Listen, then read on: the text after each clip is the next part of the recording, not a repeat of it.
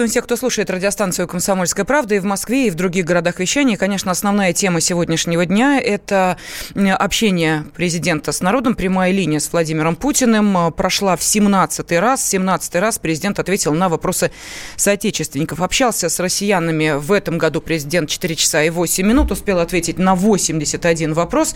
А, и а, вопросы прозвучали из 23 регионов страны. Кстати, к концу прямой линии количество обращений к президенту превысило 2 миллиона вопросов.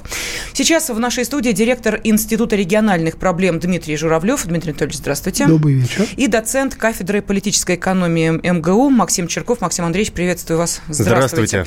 А, вы знаете, я хочу обратиться к нашим радиослушателям и к вам тоже, наши уважаемые эксперты. Вот с каким вопросом. Понятно, что э, многие темы были затронуты. Мы поговорим о самых главных. Конечно же, это и зарплаты, и социальное положение, и пенсии. Э, мы как раз с этого блока и начнем. Обсуждение прямой линии, но ведь было же, наверное, то, о чем не сказали, о чем не поговорили. Вот какой важный вопрос не прозвучал на прямой линии с президентом? Вот о чем бы вы хотели спросить президента? Пожалуйста, я с этим вопросом обращаюсь к нашим радиослушателям. 8 800 200 ровно 9702. Можете позвонить по телефону прямого эфира или э, отправить сообщение на WhatsApp и Viber плюс 7 967 200 ровно 9702. И с этим же предложением э, сказать, какой важный вопрос не прозвучал на прямой линии с президентом, я обращаюсь и к нашим экспертам. Дмитрий Анатольевич, как вы считаете? Ну, с моей точки зрения, не прозвучал вопрос «как?». Mm. Да, все сказано правильно, интересно, даже последовательность ответов, по-моему, вполне логично. Одно, один блок вытекает из другого. Но вот вопрос «как?». Да, вот что надо сделать, понятно. Даже если под «как» понимать крупные какие-то блоки, тоже понятно. А вот, например, те же нацпроекты, да, правильная, разумная вещь. Но э, как они будут осуществляться? Где то связка между глобальными серьезными подвижками и конкретной жизнью конкретного человека? Как будут от, э, контролироваться процессы выполнения этих проектов? Да? По объему затрат, то есть чем больше денег в землю закопали, тем лучше выполнили. Или по каким-то другим причинам. А если по другим, то какими механизмами? Да? Просто по количеству, например, медицинских пунктов – или потому, как они работают с утра до вечера или иногда, да? и так далее, и так далее, и так далее. Все, весь набор экономических вопросов, социально-экономических, он все время для меня упирался в вопрос «как?». Но не президент уже этот вопрос вот, задавать. Да, и в этом это. Это, есть... видимо, президент должен был да, кому-то да, задать этот это, вопрос. Э, и есть как бы главная вот ситуация, угу. потому что сам жанр он, в общем-то, не предполагал этого ответа. Но без этого ответа все ответы как повисают в воздухе. То есть у меня нет претензий к президенту, что он не сказал, потому что она не 4, а 12 бы часов сидели. Uh-huh. И то вряд ли бы все успели ответить. Но без э, того, чтобы ответить на этот вопрос, ответы оказываются недостаточными, пока для меня как зрителя. Я все-таки еще в чем-то специалист, да, мне, может быть, какие, в каких-то случаях ответ как был свой собственный, да. Но я, если исходить из позиции вот человека, который пришел к телевизору, нажал кнопку и стал смотреть, то это постоянный вопрос. И почему я начал с нас проектов? Не просто потому, что они вот, хотя они очень важны, а потому что они самые сложные. Да, да очень верно. многие вопросы. Они сложны для понимания. То да. есть средний и, статистический россиянин не понимает и вообще, по, о чем и для воздействия, речь. понимаете, вот, вот они пошли, да, что-то происходит. Вот у меня лично там Вася Пупкина, вот я выхожу из угу. дома, у меня что-нибудь происходит в округе в связи с действием Что это значит? Что они не работают? Или что они работают где-то, как Жванецкий, помните, они нас все не там где-то ищут. Вот, вот где вопрос.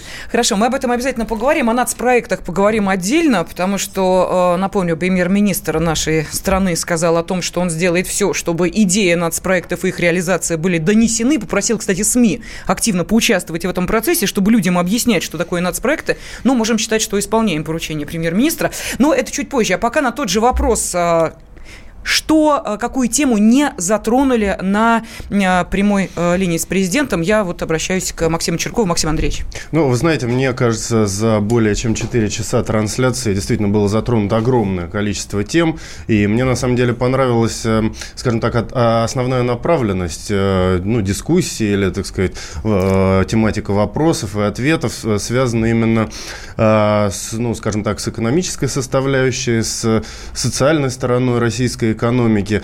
И в этом плане, ну, мне кажется, несмотря на то, что вопросов было задано много, а, действительно, здесь, э, ну, это, это, это понятно, что это основная тема и для аудитории, и для президента Российской Федерации, и, в общем-то, здесь можно было, на самом деле, продолжать эту повестку, а, скажем так, и, и дальше. И мне понравилось, на самом деле, что вот такая тематика преобладала, в, в отличие, там, может быть, от предыдущих каких-то мероприятий, таких больших, да, где участвовал президент Российской Федерации, где было, было больше смещения на внешнюю политику, больше там, может быть, на Украину, еще на какие-то события.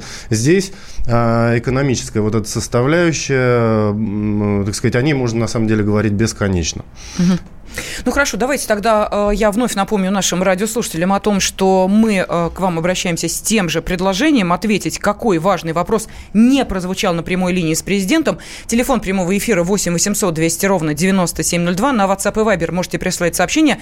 Плюс 7 967 200 ровно 9702. Ну а с чего началась прямая линия с президентом, естественно, с вопроса о зарплатах. Этот вопрос прозвучал от пожарного из Калининградской области. Во-первых, вот то, что вы говорили о 10 тысячах и так далее, это, это нужно реально проверить, что там происходит. Почему? Потому что нами принято впервые решение, мы довели минимальный э, уровень оплаты труда, МРОД, минимальный размер оплаты труда до прожиточного минимума. Ему не могут, не имеют права платить меньше, э, меньше этой суммы. Это предмет для разбирательства соответствующих контролирующих инстанций. Или человек работает просто на полставки. Просто в каждом конкретном случае нужно разбираться. В МЧС сложилась ситуация, ну, не, прямо скажем, не самая лучшая. А почему? А, а, потому что там есть люди, которые в погонах служат, и они получают по 43 примерно тысячи. А все остальные, которые гражданский персонал, так называемый, вот 13 или вот как он 16. Решение принято. В этом году МЧС будет выделено 4,3 миллиарда рублей, что позволит поднять заработную плату вот таким э, э, сотрудникам МЧС, как э, человек, который здесь выступал, где-то до 24 примерно тысяч. И на следующий год предусмотрено двумя траншами по полугодию в 4 миллиарда, 8 миллиардов за год. Соответственно, у него, например, зарплата должна вырасти где-то до 32 тысяч. Ну вот вопрос зарплаты один из э, самых главных, ну, судя по тому, что в порядке приоритета он был поставлен первым, э, если предположить, что, естественно, был э, ну, какой-то определенный порядок вопросов и значимость тем, то это одна из самых основных. Это действительно так? Я подозреваю, что она просто основная. Понимаете, если мы в рыночной экономике, вот э, коллега правильно говорил, что экономические вопросы главные, о них много может говорить. Я политолог, но я его поддерживаю. Потому что если мы с вами в рыночной экономике, то главный покупатель. Если у покупателя денег нет, у вас нет экономики. И просто нет. Это даже не вопрос о том, как живет конкретный человек на 10 тысяч. Да? Это, это еще один вопрос. Это просто вопрос о том, что вот эта вся конструкция – очень быстро рухнет, если у граждан будет по 10 тысяч. Простите, но это же э, еще и тема расслоения, потому что одно дело э, граждане, получающие определенные суммы и заполняющие торговые центры в Москве, Санкт-Петербурге или том же Екатеринбурге, и другое дело люди, получающие менее, почему-то менее 10 тысяч, и при этом, естественно, не могущие себе приобрести ну, даже самого необходимого. Понимаете, расслоение-то еще сложнее. Есть еще и более высокие, вот те, которые не ходят в наши торговые центры, да, и как раз эти люди на наш рынок не влияют никак. Они у нас ничего не продают, не покупают. Они все продают и покупают, простите, в Лондоне и Париже. И дешевле, и качественнее. Да? И поэтому деньги как раз и должны оказаться в руках бедных. Потому что богатые у них денег много. А каким образом деньги должны оказаться в руках бедных? Ну, каким я таким выскажу, э, мне, путем? политологу, кажущееся верно, но коллега, наверное, поправит. Максим Андреевич, как? Может быть, налоги конкретно ну, с Во-первых, конечно, да, вот э, можно было бы как бы больше затронуть, да, именно тематику э, действительно перераспределения, значит, различных ресурсов внутри нашего с вами российского общества, но мне вот очень тоже интересным показалось, ну, во-первых, да, вопрос зарплат, безусловно, и будем надеяться, что вот, ну, люди, которые обратились действительно там с очень низкими зарплатами, там, э, э, пожарные, там, так сказать, сотрудник МЧС, все-таки там проблема будет решена, как сказал, как сказал президент, и у него зарплата там в ближайший год там два повысится кратно, да, вот, но проблема-то в чем, да, и вот мне как показалось... Максим тоже... Андреевич, а, простите, можно я уточню, а да. каким магическим образом она кратно повысится? Нет, а, а дело в том, нет, а, а президент это подробно объяснил, что финансирование структурам МЧС, именно там вот идет по гражданским служащим, оно очень сильно увеличится. Он назвал там конкретные суммы, там в миллиардах рублей, угу. и как раз вот именно, э, так сказать, вот на этих сотрудников, да, и придется увеличение. То есть, э, ну, человек позвонил, в общем-то, со своей болью, и действительно проблема была решена.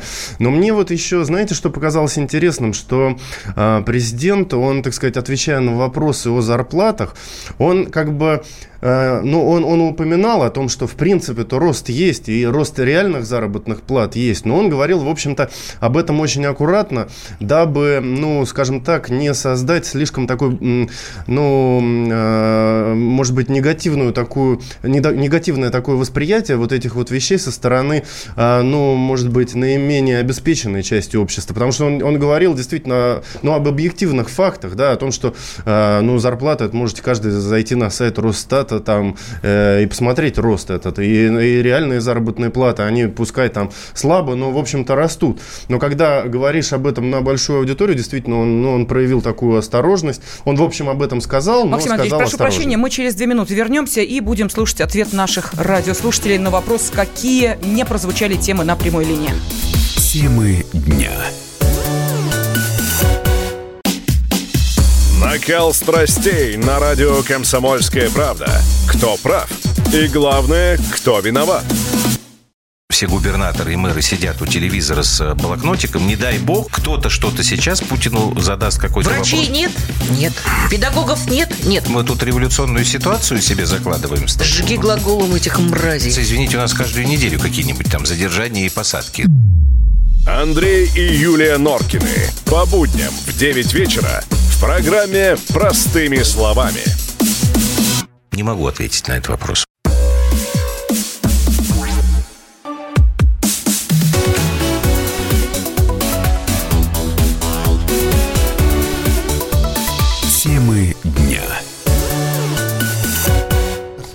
Сегодня в нашей студии директор Института региональных проблем Дмитрий Журавлев и э, доцент кафедры политической экономии МГУ Максим Черков. Мы обсуждаем главные заявления президента на прямой, прошедшей прямой линии. И вопрос нашим радиослушателям, какая тема, по вашему мнению, не прозвучала на прямой линии с президентом. Пожалуйста, телефон 8 800 200 ровно 9702. На WhatsApp и Viber можете прислать ваши сообщения. Плюс 7 967 200 ровно 9702. Спрашивают про ЕГЭ. Э, вопрос... Э, Спрашивают про МРОД, а что МРОД у нас настолько велик э, или даже приемлем для жизни. Не прозвучал вопрос, до каких пор Министерство образования будет работать на западные страны, а не на благо России, когда проведут референдум о необходимости единого госэкзамена. Ну, что называется, тема навеяла, понятно, тут выпускной, э, ясно, что это сейчас на слуху у всех. Что скажет наш э, радиослушатель из Челябинска? Его зовут Евгений. Евгений, здравствуйте. Да, да, добрый день, здравствуйте. Вы знаете, основные вопросы не прозвучали. Про котиков и так далее. Слушайте, 30% 10% рост лук коммунальный террор в стране. Ведь Путин, мне, мне кажется, ему надо войти клуб самоубийц. У него такой рейтинг был после, после этого э, Крыма. Могут любые реформы провести. Вместо этого это правительство. Но они самоубийцы. Люди уже воют. Они не Евгений, Евгений, так, э, подождите секундочку. Это э, рост ну, реформ коммунальных платежей. Да, правильно? Рост коммунальных платежей. по луку рост цена. Отпускная цена пакета молока 20 рублей с завода в магазинах 100% накрутка и так далее. Террор. Так, все понятно. Рост цен и рост коммунальных платежей. Довольно эмоционально Евгений из Челябинска высказался. Что скажете, уважаемый ну, эксперт? Ну, во-первых, об этом говорилось. Конечно, говорилось, естественно. Да, поэтому нельзя сказать, что это то, чего не было сказано. Да? Что касается коммунальной сферы, то она нуждается в серьезном преобразовании, но, может быть, коллега-экономист меня поправит, мне кажется, что это стоит очень дорого. Ведь настолько нужно серьезно ну, во-первых, что нужно сказать? Дело в том, что вот, кстати, выступление президента, это прозвучало, что, ну, он аккуратно, да, сказал про рост э, реальных заработных плат, э, рост реальных располагаемых доходов населения. Он сказал, что это было после определенного периода падения. Но о чем, э, так сказать, э, здесь идет речь? А здесь идет речь именно о том, что доходы считаются не в деньгах, а выражены именно в товарах, да, вот в том же самом пакете молока, о котором говорит наш, э, наш радиослушатель и так далее. То есть а, доходы, да, начали, так сказать, свой рост, и, ну, а зарплаты, они, так сказать, уже достаточно давно реальные растут, а, именно выраженные в тех товарах, которые мы можем приобрести с вами на, на наши с вами деньги. Это такой же, такая же методика подсчета, как, ну, допустим, а, значит, ну, сравнивать, допустим, валовый продукт различных стран, выраженный не в долларах США, а именно в продуктах, которые имеют определенную стоимость на территории этих стран. То есть это, ну, как бы, это, это самые объективные данные, которые только могут быть. Но рост я, не, ну, он, он действительно есть, но, конечно, мы бы, наверное, хотели, чтобы он был выше. Но, опять же, там президент, э, в принципе, о перспективах тоже сказал. Ну, мы просто страна очень большая. И когда мы говорим в целом рост, да, то этот рост распределяется -то очень по-разному, по разным регионам. Это уж моя как бы сфера компетенции. И поэтому человек выходит в каком-нибудь городе, да, и говорит, господи, это где он? Угу. А он, он просто рост в это время идет в другом месте. Да, потому что растет, как ни парадоксально, доходы там, где они и так не самые низкие. То, что да, есть смысл вкладывать, потому что там можно что-то строить и так далее. Вот у нас проблема, э, она, кстати, по-моему, упоминалась у президента, в том, что есть, что называется, такие заводи, да, где просто настолько низкий уровень жизни, так, низкий уровень экономического развития, что сами они не разовьются, их надо развивать снаружи. Ну, развивать каким образом? Вкачивать туда деньги, э, я не знаю, строить за ну, государственный кстати, счет государственные же предприятия. Каким образом а, вот эти болота... Об этом же э, сказал президент. Угу. Развитие высокотехнологичного производства. Потому что, как ни парадоксально, если мы вспомним, ну, я, наверное, самый старый здесь за этим столом, по возрасту я имею в виду, э, вспомним Советский Союз, то у нас в основном высокотехнологичное производство, правда, в силу нашего представления о гостайне, именно в болоте и строили. Поэтому больше всего упали у нас регионы после 90-го угу. года как раз вот высокотехнологичные типа Республики Мариэл, которая до, в советское время была лидером, а потом стала очень большим аутсайдером. Да? Э, поэтому здесь то, что это в болоте, в широком смысле слова, ну, не да. проблема. Проблема в том, что это сделать надо. И главное, нужно еще найти, чтобы потом то, что там производит, можно было куда-то поменять. Да? Можно просто производить высокотехнологичные компьютеры, складывать их, как в советское время, танки в четыре слоя, да? потому что места нет, куда их поставить. Угу. Но это же не товар уже будет. Давайте послушаем э, еще одно мнение. С нами Владимир. Здравствуйте. Владимир, здравствуйте. Владимир Нижний Новгород. Да-да-да, здравствуйте. Так э, какая тема не прозвучала на прямой линии с президентом? Я не услышал ничего об обманутых дольщиках. У нас очень Было. много незавершенных Было. строек, то есть Смарт Сити, Окский Было. берег. Люди вложили деньги и остались без жилья. Э, положение очень плачевное у многих. Ну вот видите, э, Владимир, э, к, счастью, да, хотел сказать, к сожалению для вас, потому что вы, видимо, не так внимательно слушали все четыре часа. К счастью для президента все-таки прозвучал этот вопрос, он был задан, и на конкретном примере, по-моему, ответ был тоже дан, так что вопрос обманутых дольщиков, он не менее важен для многих, но все-таки возвращаясь к теме зарплаты, если зарплата зависит от наших, я не знаю, там, талантов, способностей, жизненной силы, энергии, энергетики, то то, что от нас а, зачастую не очень зависит, это пенсии. Будут их повышать, не будут повышать. Президент обещал, что будут. Вот давайте как раз и э, услышим одну из э, его цитат, прозвучавших на прямой линии. Обеспечение пенсионеров нормальным доходом – это одна из, один из приоритетов государства. И, безусловно, мы будем за этим следить. Вот в этом году индексация Э, пенсии по старости страховых составила 7,05%. При инфляции прошлого года 4,3%. Это первое. Второе. В, с 1 апреля текущего года мы э, повысили на 2% государственные пенсии и социальные пенсии в связи с ростом прожиточного э, минимума пенсионера.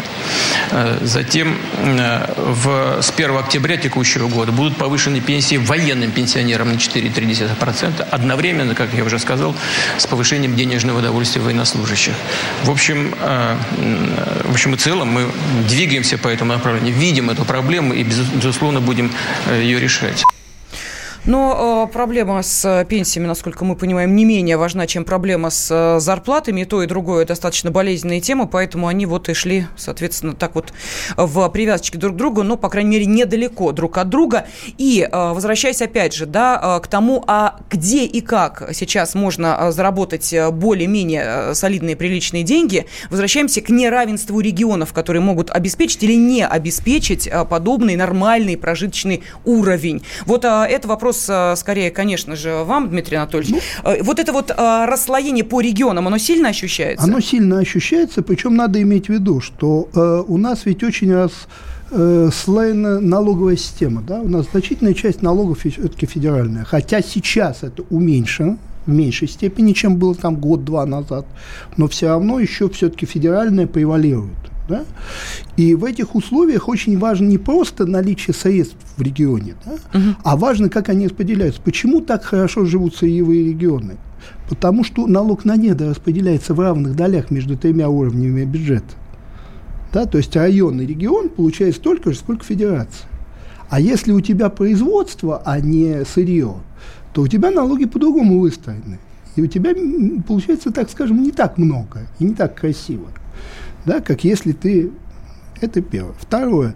Э, это э, заинтересованность в развитии э, налогооблагаемой базы. Да? Она сейчас тоже усилилась, но еще недавно это было бы, в общем, не сильно интересно, потому что если у тебя база растет, то у тебя трансферты падают.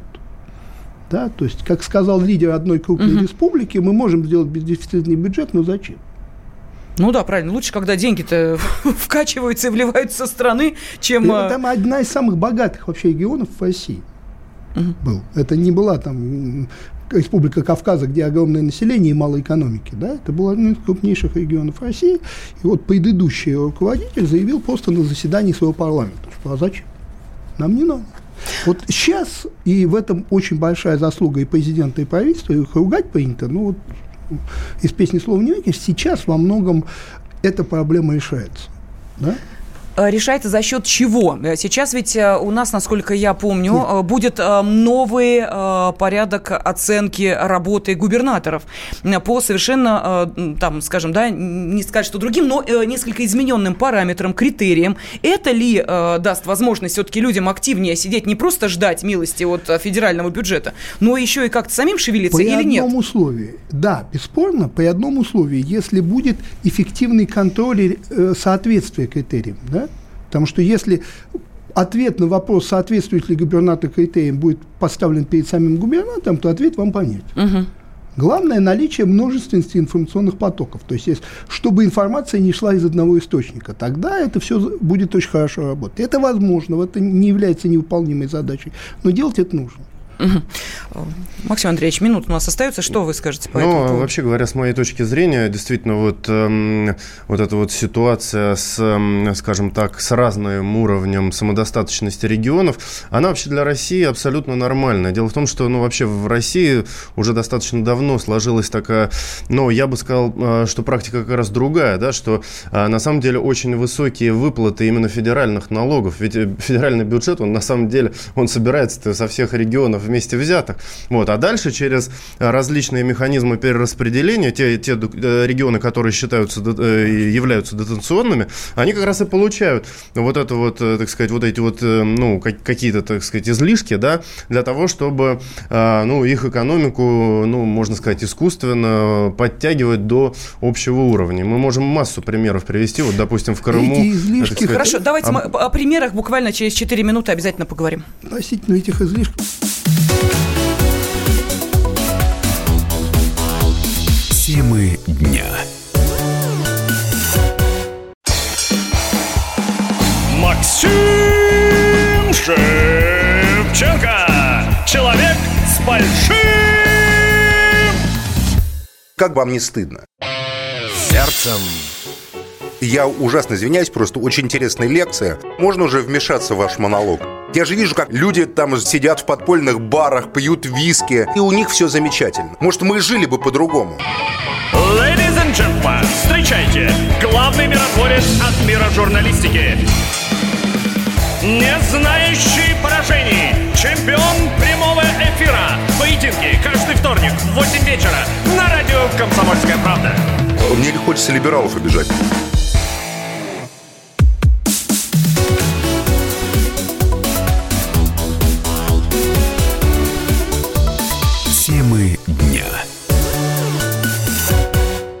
Президент России Владимир Путин 17 раз ответил на вопросы э, соотечественников в прямом эфире, общался с россиянами 4 часа и 8 минут, успел ответить на 81 вопрос. А мы спрашиваем наших радиослушателей, а какая тема не прозвучала на прямой линии с президентом? Вы можете ответить э, в э, эфире радиостанции «Комсомольская правда», обозначить ту тему, которую вы хотели бы, э, чтобы затронули, но, увы, не услышали ее в этой прямой линии. Телефон 8 800 200 ровно 9702 на WhatsApp и Viber присылайте ваше сообщение. Плюс 7 967 200 ровно 9702. А, с нами в студии директор Института региональных проблем Дмитрий Журавлев и доцент кафедры политической экономии МГУ Максим Черков. А, Максим Андреевич начал говорить о дотационных регионах и о том, сколько денег туда вкачивается, на какие цели они идут. Вы упомянули Крым. Ну, безусловно, да. Вот э, надо сказать, что не только Крым, так сказать, на многие регионы достаточно большие э, средства тратятся. И, конечно, ну, вот в данном случае, если мы говорим о Крыме, то это как раз регион, который, ну, относительно недавно, да, в составе Российской Федерации. И, конечно, на него, так сказать, затраты э, идут, может быть, по пока, да, гор гораздо больше, да, чем он, так сказать, приносит, да, в экономику э, Российской Федерации. Но мы, так сказать, должны понимать, что это вообще вообще говоря, а, политика, ну, э, в, в этом и заключается а, грамотная политика любого государства, да, развивать что-то перспективное, да, на, на, на, соответственно, на что будет в дальнейшем, э, так сказать, эм, опора сделана и что будет приносить доход. Ну вот в Крыму там вот сейчас, по крайней мере, там просто вот мы ну, недавно как раз были, и там фактически нет ни одного, ни одной дороги, которая бы, так сказать, не расширялась, ну, я имею в виду между городами, а развязки делают, делаются многоуровневые. То есть это,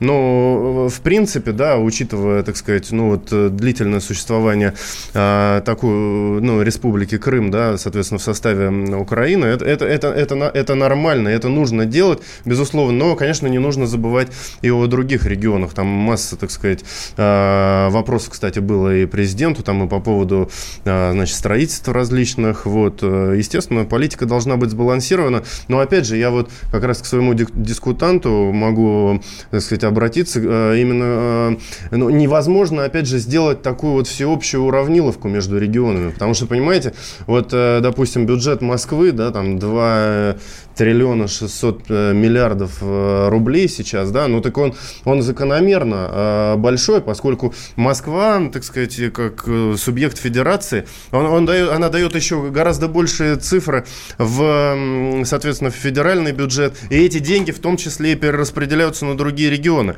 Мы же не можем вообще все забрать, так сказать, и вот эту сделать абсолютную уравниловку между регионами. А потом, что с чем мы будем уравнивать? Если, допустим, мы возьмем, ну, как, какой какой-нибудь там, эм, может быть, не знаю, Сахалин, да, вот город Южно-Сахалинск, там средние зарплаты там больше 90 тысяч рублей. Ну и, и как это, понимаете, это э, экономика, так сказать, вот, ну, такого государства, как у нас, э, достаточно большого, с э, определенными сложностями исторически сложившимися. Это просто никакая экономика аналогичного государства не выдержит такой уравниловки. Давайте Я мы сейчас... Э, хотел бы понять, с кем и о чем вы спорите. Давайте послушаем, Я... Э, секундочку, давайте послушаем мнение директора Института стратегического анализа компании ФБК Игорь Николаев. Игорь Алексеевич с нами на связи. Здравствуйте.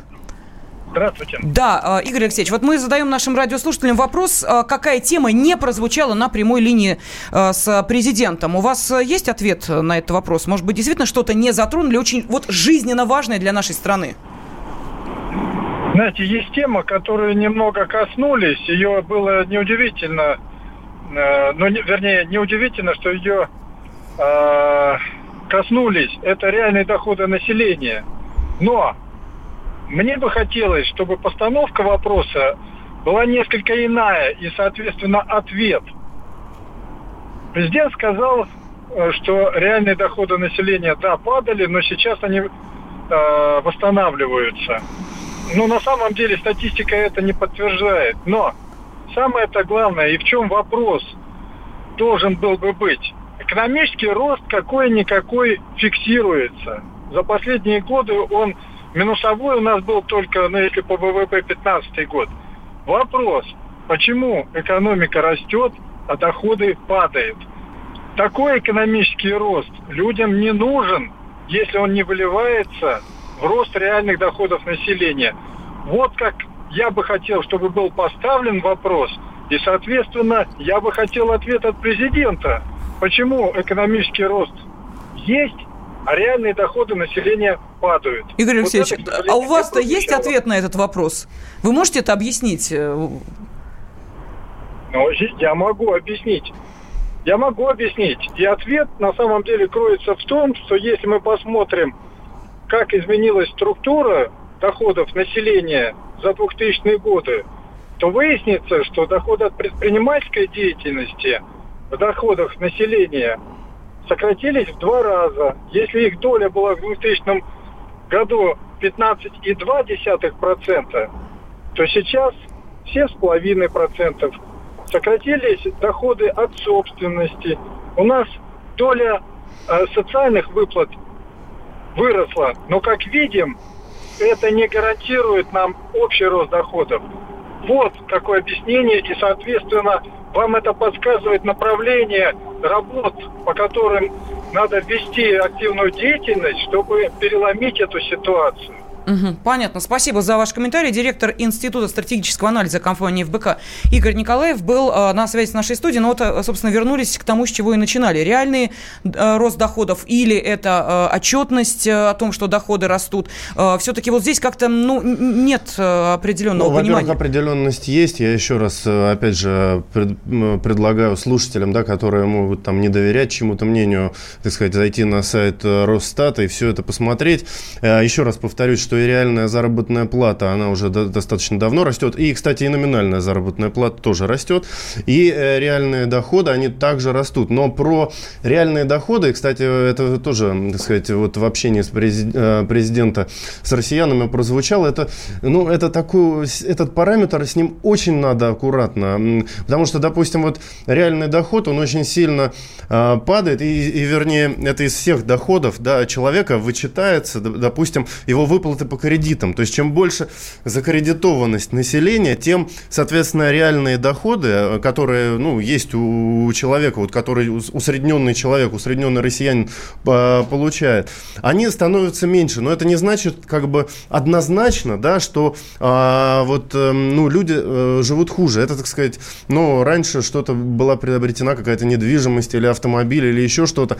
А на показатель вот такой агрегированный по реальным доходам, это так сказать, сказывается, ну, таким образом, что он падает. А мы можем вспомнить действительно и 14 и 15 и 16 год. Там были и валютные ипотечники, и что там только не было. Это все, конечно, давит на этот показатель. Но, опять же, реальная заработная плата растет уже достаточно давно, и на самом деле я вот, опять же, изучал, э, особенно вот там с прошлого на прошлый год, там прям, ну, такие показатели, там рост реальной заработной платы, а, там один месяц к другому месяцу, по-моему, январь к, ян, э, к январю был, кажется, рост там что-то в районе 11%. То есть ну, чего какой, вдруг? Какой-то нереальный абсолютно. Но это Опять же, это все, так сказать, эм, связано ну, с разными э, вещами, ну, допустим, там, с курсовыми какими-то переоценками, потому что э, реально, если, допустим, происходит укрепление рубля э, год к году, потому что он считается, э, ну, он считается месяц к месяцу, соответственно, если за год произошло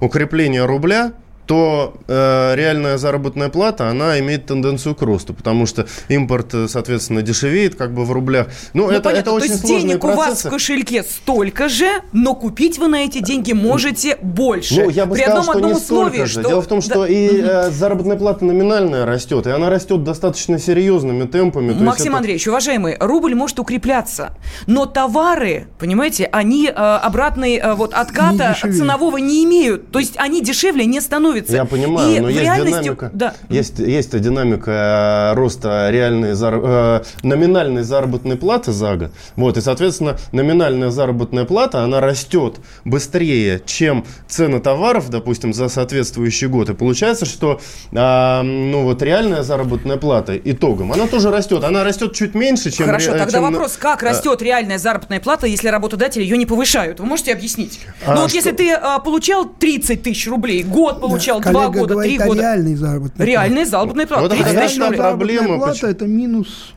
Если минус меньше, то у вас реальная заработная плата больше. И, конечно, а, президент был вынужден очень аккуратно оперировать этими данными, потому что он понимает, что его смотрят в том числе и люди, у которых не повышают заработную плату, хотя средняя она растет. Вы можете, каждый из вас может убедиться это в официальной статистике. Там, так сказать, ничего не подделаешь. А, а- а есть, а его еще смотрят люди, те, которые лишились работы за год. И, конечно, а, говорить, э, ну, ему а, напирать вот на эти факты так очень жестко, да, что, так сказать, экономика э, движется вперед, что заработные платы растут, это, это, это было бы неправильно. У нас да, меньше поэтому минуты, как- давайте Как послушаем. хороший дипломат, он как Да-да-да. раз а, а, говорил очень аккуратно. Послушаем Елену, которая э, давно ждет возможность. А, прошу прощения, Мария. Э, Мария, здравствуйте. Добрый вечер. А, Меня зовут Мария, я из Москвы. А, На прямой линии с президентом мне прозвучал вопрос о рабочих местах. Как я уже сказала, что я живу э, и работаю в Москве. А, На работу сотрудница ездит из Егорьевска в один конец три часа. Три дня назад ей стало плохо. Вызвали скорую. Подозрение на инсульт. Женщине 41 год. Понятно. Вот. Вопрос о рабочих местах обязательно обсудим с нашими экспертами в а, следующей части нашего эфира. Напомню, что в студии директор Института региональных проблем Дмитрий Журавлев и доцент кафедры политической экономии МГУ Максим Черков.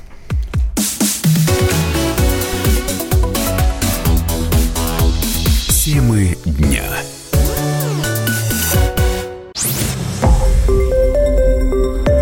Радио «Комсомольская правда». Более сотни городов вещания и многомиллионная аудитория. Хабаровск 88 и 3 FM. Челябинск 95 и 3 FM. Барнаул 106 и 8 FM. Москва 97 и 2 FM. Слушаем всей страной.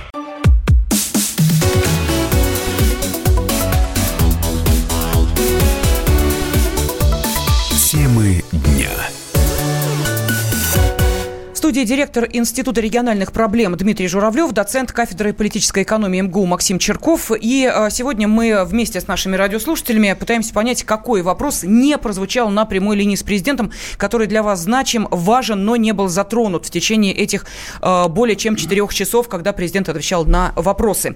И вот э, Мария из Москвы как раз вот перед перерывом сказала о том, что проблема невозможно найти работу в своем городе приводит к тому, что людям, которые три часа едут на работу, становится плохо, и они теряют э, трудоспособность из-за того, что проводят это время в душной жаркой электричке. Ну и э, что на это можно ответить?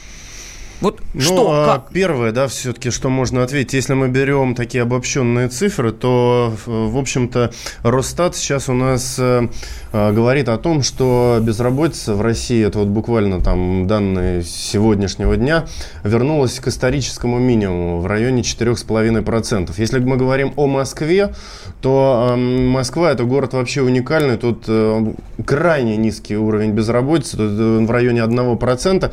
То есть э, можно сказать, что многие, если не большинство европейских стран, они могли бы просто позавидовать вот этим вот, ну, таким агрегированным показателям. Но если мы говорим вот о проблемах конкретной э, женщины, то тут, конечно, э, тут, наверное, больше все-таки имеет эм, э, значение относительно низкий уровень заработных плат. То есть человек не может, он не настолько мобилен, он не может арендовать квартиру, так сказать, или поменять свою квартиру на какое-то на, на какое-то жилье ближе к его месту жительства. Но это, это на самом деле такое, можно сказать, наследие еще советской эпохи, когда, вообще говоря, мобильность трудового а, тру- ну, да, населения трудоспособного, она вообще была традиционно низкой для России. Я бы сказал, что ситуация сейчас кардинально меняется, но, к сожалению, ну, то есть мы, мы наверное, должны констатировать, что, в общем, еще есть нам куда стремится в этом вопросе? Дело не только в этом. Коллега прав, конечно. Если бы у нее была возможность снимать квартиру, у нее проблем было бы меньше. Но есть и другая сторона. Работа рядом с ее домом. Да? То есть в том же Егорьевске. А это то, с чего мы начали. Люди, вот в Москву вкладывать деньги желающих очень много. Угу. Вкладывать деньги в Егорьевск уже как-то вот посложнее. Хотя Егорьевск не самый худший вариант. Поверьте, вообще все, что касается ближ, ближних в окружении Москвы, не только Московской области, но и ближайших областей, вот в Смоленской области, например, уровень жизни прямо пропорционален близости к границе с Московской. Не, не Смоленск самый богатый город Смоленской области. Ни разу, да? Угу. Вот. Вот э, здесь еще все-таки есть какая-то возможность не только ездить, то, что говорил, чем это может закончиться. Но еще и э, рядом с Москвой есть желающие что-то строить, потому что в крайнем случае, если ты построишь небольшой заводик, там какую-нибудь фабричку, сельскохозяйственное предприятие, у тебя Москва как потребитель рядом да? А вот если далеко от Москвы отъехать, вот тут сложность будет значительно больше. То есть, проще говоря, бизнес не вкладывается в те проекты, которые э, можно реализовать в небольших э, бизнес городах и населенных пунктах. организация, вот, да. он бизнес, у него работа такая. И он вкладывается туда, где можно получить прибыль, где можно получить ее больше, где можно получить ее гарантированнее да, где меньше риск. Хорошо, тогда я не очень понимаю, каким образом а, те же самые губернаторы будут выполнять обещания по снижению безработицы, а, потому чтобы обеспечить высококвалифицированными, там, я не знаю, а, местами специалистов определенного уровня. Где их брать-то, если люди выходят из институтов, а им работать негде? Если человек потерял работу, это значит ему или переезжай в другой регион, а мы понимаем, и а, я соглашусь с Максимом, что у нас просто в менталитете, как же я брошу могилы предков в свои квартиры и уеду куда куда-то, да. Э, Еще попробуйте ее поменять выгодно, эту квартиру, да? особенно на Москву. Вы знаете, что у нас в основном в Москву переезжают из миллионников, потому что продать в миллионнике квартиру, купить в Москве, это еще какой-то шанс. А продать в городе каком-нибудь угу. и купить в Москве, это уже вообще не, нереально. Да? Так человек в тупике оказывается? Ситуация-то выход есть или нет? Ну, выход вообще президент назвал. Просто на, с чего мы начали, назвать легче, чем сделать. Mm-hmm. Это развитие высокотехнологичного производства. Его же не в Москве надо развивать. При цене земли московской здесь нет такого производства, чтобы оно было рентабельно. Да, как, кстати, и в Чикаго. Почему у американцев ржавый пояс? Потому что очень дорого там, где высокие зарплаты и дорогая земля.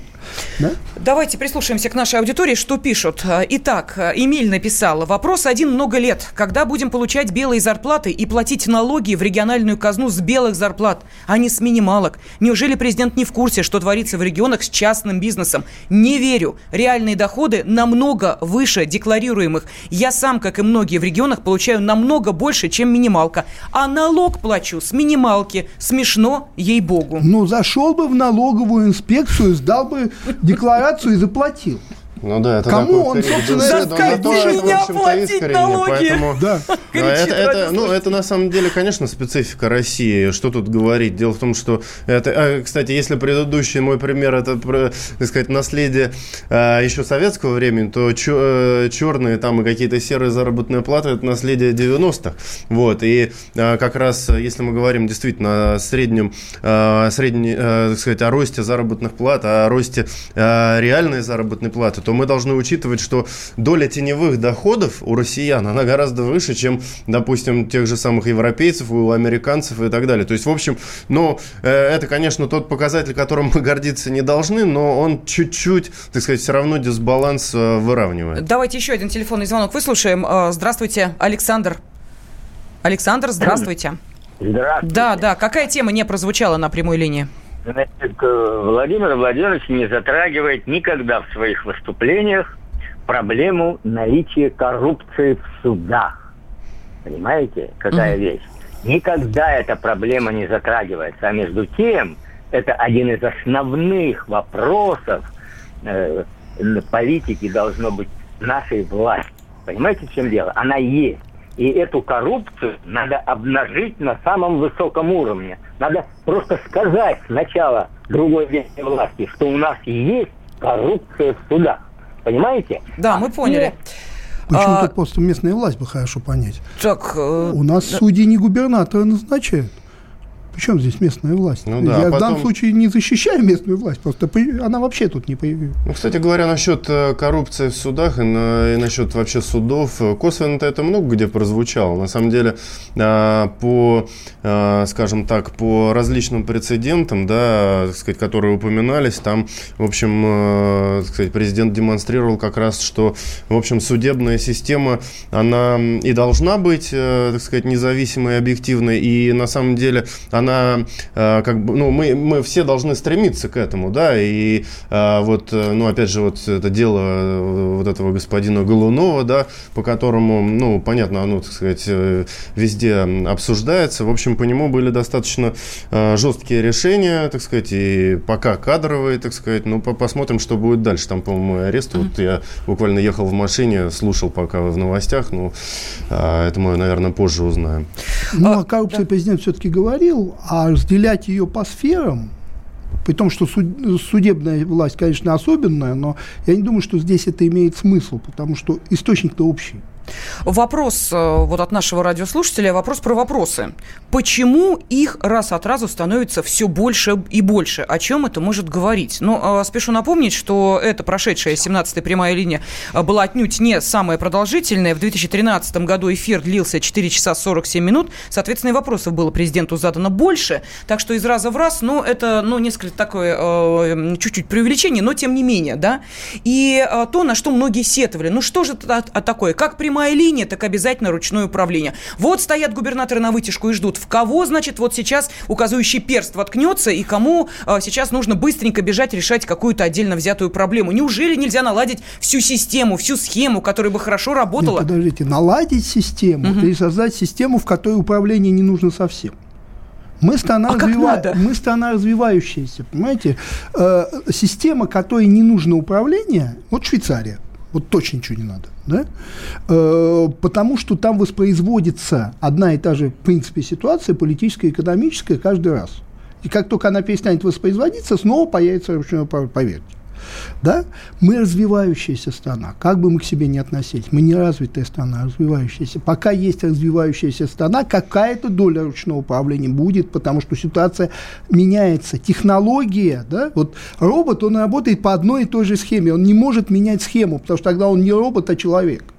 Вот чтобы сделать управление роботизированным, нужно все довести до какого-то количества технологических шагов, понимаете?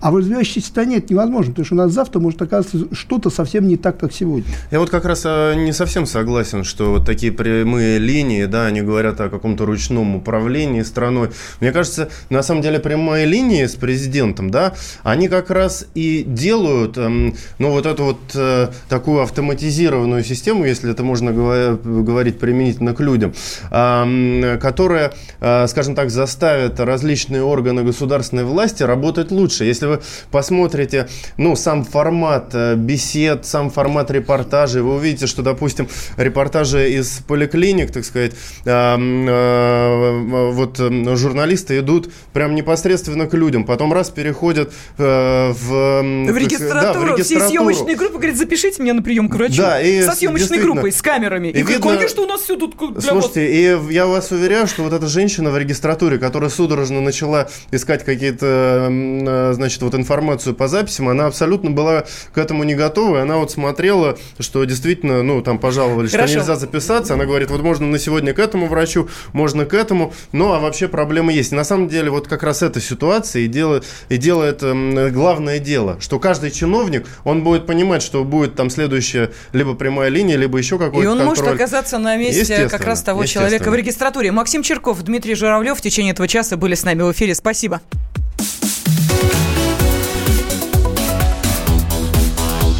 Темы дня.